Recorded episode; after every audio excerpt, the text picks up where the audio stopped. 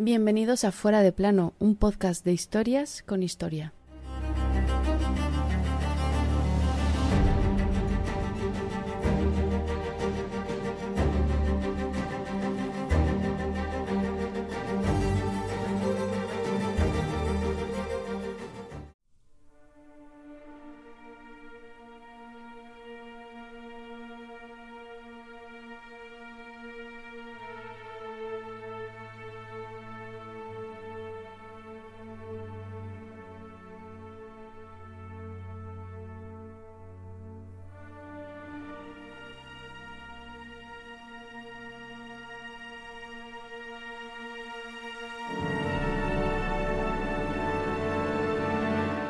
Hijo mío, he querido que os halléis presente en esta hora para que veáis en qué paran las monarquías de este mundo. Y dicho esto, a su hijo el heredero, Felipe II, el llamado Prudente, se murió.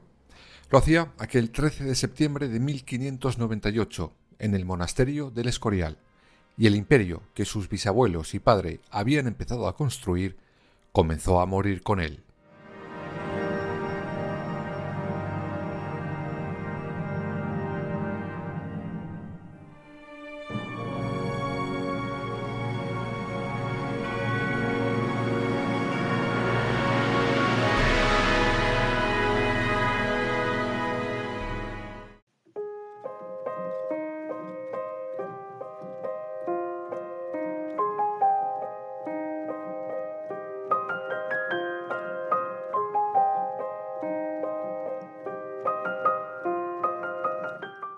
Nuestro protagonista de hoy, que había nacido en Valladolid en 1527, tuvo una personalidad, bueno, bastante peculiar, quizás debido a las ausencias prolongadas de su padre, el todopoderoso emperador Carlos I de aquí y V de allí, la sobreprotección que le dio su madre, la emperatriz Isabel, y la excesiva, eh, severa instrucción y educación que recibió desde niño para subir al trono.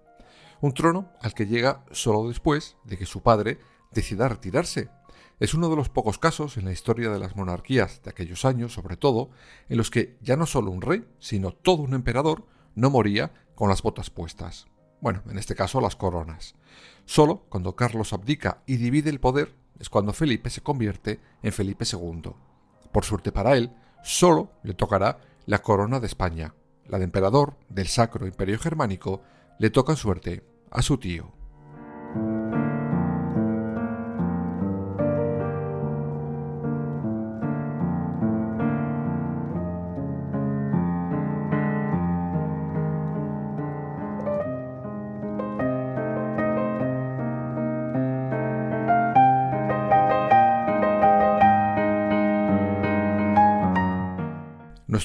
Protagonista de hoy enviuda en cuatro ocasiones. Una de ellas ya os los contamos hace unos cuantos capítulos cuando hablamos de Felipe II como Felipe I, rey de Inglaterra.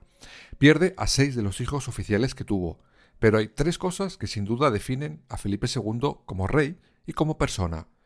Ultra, mega, hiper católico, exceso desmedido por la higiene personal y un afán por burocratizar su reinado. Le llaman Felipe II el prudente, o el burócrata. Vamos por partes.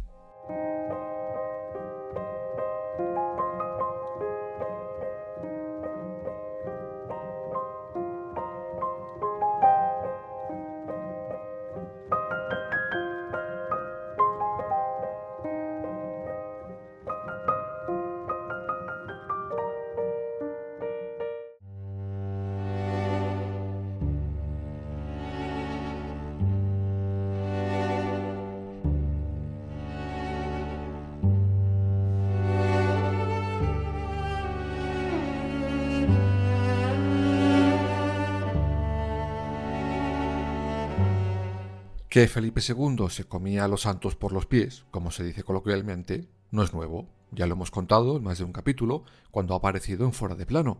Recordemos que cuando hablamos de él, no como Felipe II, sino como Felipe I de Inglaterra, ya os conté que sorprendió que del matrimonio con la Bloody Mary él fuera el menos sanguinario contra los protestantes ingleses.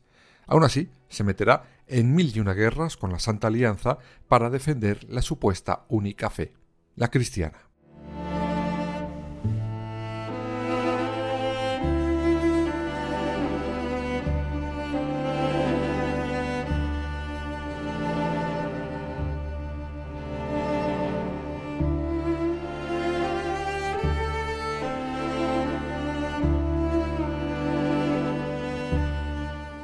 Felipe II tenía un desmedido deseo porque todo lo que ocurriera en sus dominios estuviera puesto en papel. Por absurdo que fuera el asunto, daba igual. Y aunque parezca una ridiculez, tiene su sentido. No olvidemos que España era un mega imperio, que dominaba buena parte del mundo conocido y del que se seguía conociendo. Por eso no es tan extraño que para manejar todos los asuntos a lo largo de todo el mundo, Felipe II quisiera que todo estuviera por escrito. De esa manera no se le escaparía ningún detalle. Vertebra toda esa burocracia en tres archivos, el de Simancas en Valladolid, el de Aragón y el de las Indias en Sevilla. Aunque fue criticado, pues para los temas más locales o absurdos, las esperas para su resolución se eternizaban.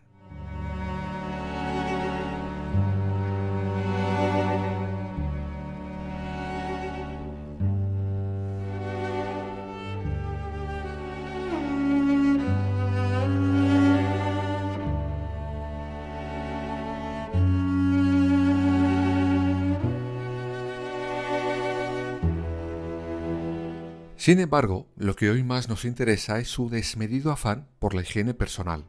Algunos llegaron a decir que Felipe II era la persona más limpia y aseada sobre la faz de la tierra. Esto tiene mucho que ver con su final, sobre todo con la leyenda, que no realidad, de la muerte de Felipe II. Luego os lo cuento.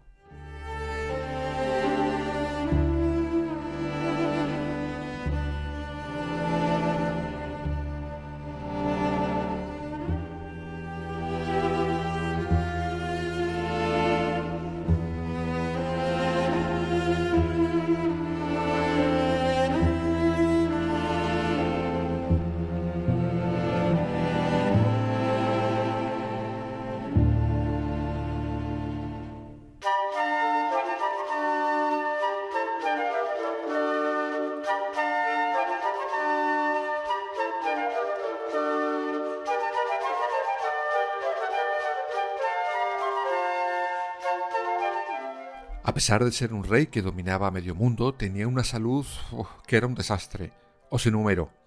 Padeció una sífilis congénita, asma, artritis, cálculos biliares, fiebres intermitentes y, por si esto fuera poco, desde los 36 años, gota. Por esto último es por lo que muchas veces, para evitar los dolores, era llevado en una silla que ha aparecido en varias películas y pinturas. Además, para poner la guinda, sufría de problemas de estómago y de vejiga, Vamos, un guiñapo de muchacho.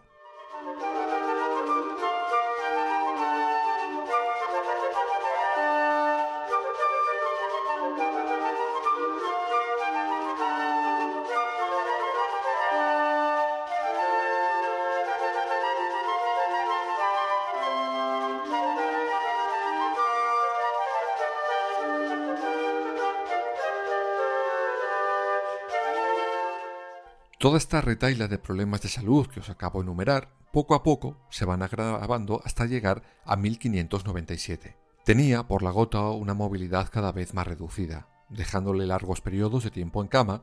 Esto le acaba por producir úlceras dolorosas, rozaduras, heridas que se infectaban y supuraban de todo. Pero no solo por no moverse ocurrían estas cosas, sino por falta de higiene.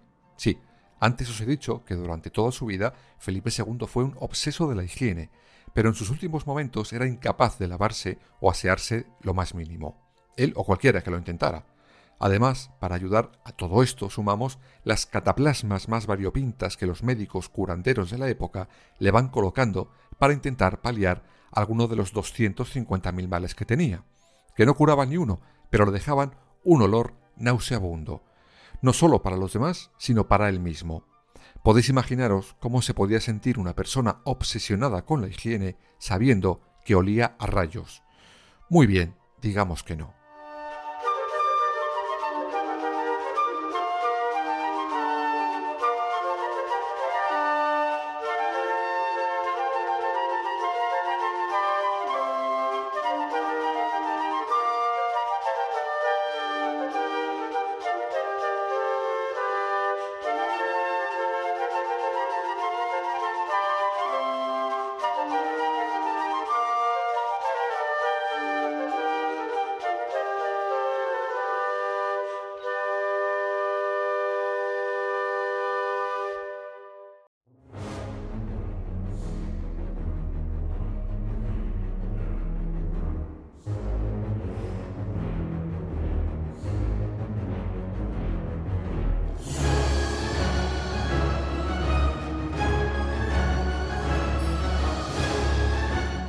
Felipe II sabía que no le quedaba mucho tiempo y decide llevarse a todo el equipo en 1598 al monasterio del Escorial. Allí, durante ese verano, su agonía fue en aumento. Casi no comía, no digería nada de lo comido y le daban diarreas constantes. Cada cinco minutos le daba un ataque de fiebre. Casi ya ni se movía. Era totalmente dependiente de todos. Pero fueron los enormes dolores que le producían sus heridas y llagas por estar en cama lo que convirtieron las últimas semanas del verano de 1598 en una auténtica tortura.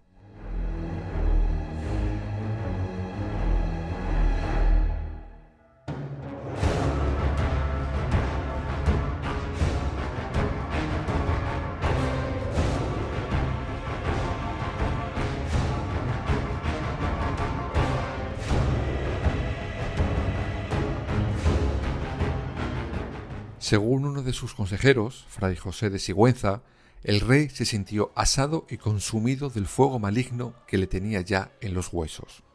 Finalmente, tras 53 días de tortura, Felipe II, en la madrugada de aquel 13 de septiembre de 1598, en presencia de su hijo, Felipe III, descansó para siempre. Y comenzó la leyenda negra de su muerte.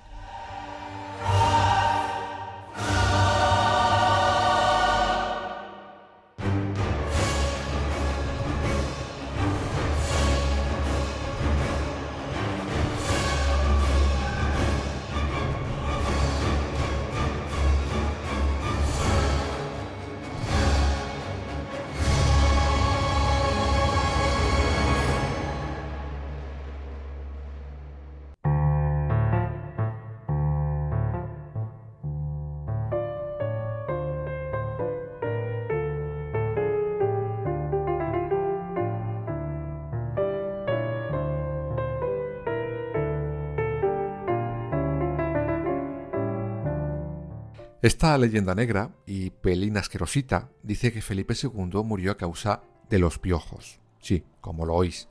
Según las leyendas recogidas en multitud de ocasiones, el rey murió de pediculosis, es decir, la infestación de la piel por la cantidad de piojos que podría tener. Y vale, no sería raro que en aquellas semanas, tal y como estaba y como se ha descrito, Felipe II podría tener piojos y toda clase de bichos. Pero no, Felipe II no murió por piojoso.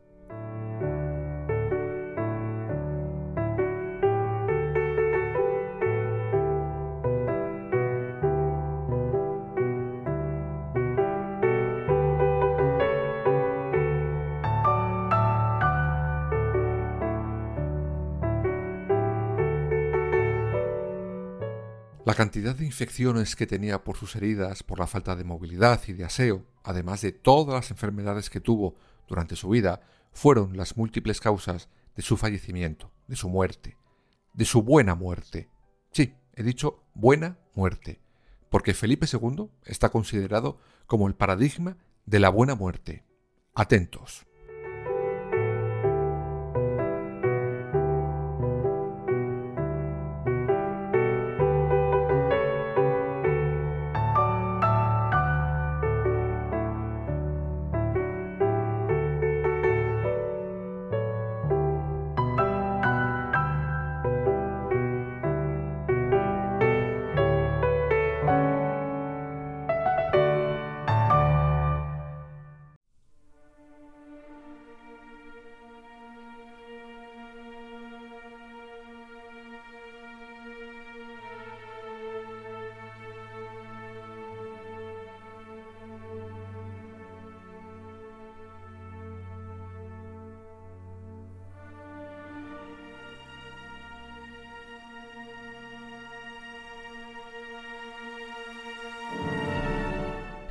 La buena muerte era un concepto muy utilizado durante esa época y con características religiosas, evidentemente. Se decía que si alguien estaba agonizando en su cama y había dejado sus asuntos arreglados, tanto los terrenales como haber hecho todos los ritos católicos, tenía entonces una buena muerte. Para ello, era condición sine qua non haberse confesado y haber sido absuelto de todos sus pecados, claro. Si no, no entras en los cielos.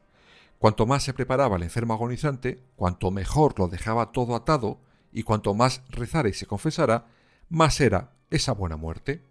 Y Felipe II, agonizante, al haber estado consciente durante todo el proceso, tuvo tiempo no solo de dejar atado y bien atado su reino, sino también rezó 200.000 veces. Por lo tanto, para ellos es el gran ejemplo de la buena muerte.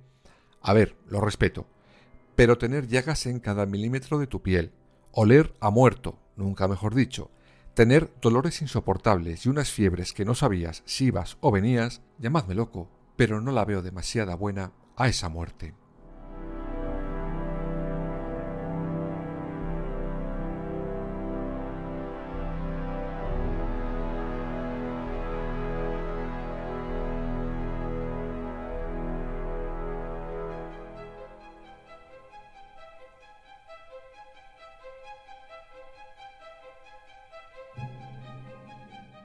Aquel rey que heredó de su padre y bisabuelos un imperio tan grande que nunca se ponía el sol en él, supo mantenerlo, aunque en comparación con sus antecesores hizo poco por agrandarlo.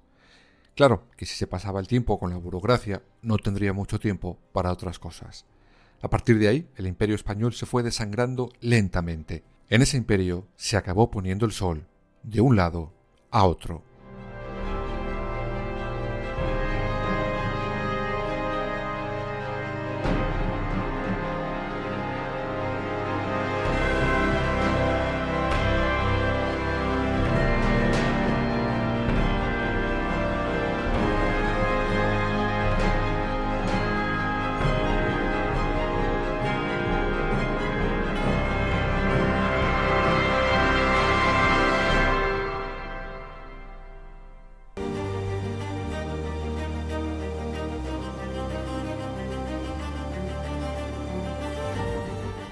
Fuera de plano. Suscríbete en las principales plataformas y síguenos en nuestras redes sociales, Instagram, Twitter y Facebook. Fuera barra baja de plano.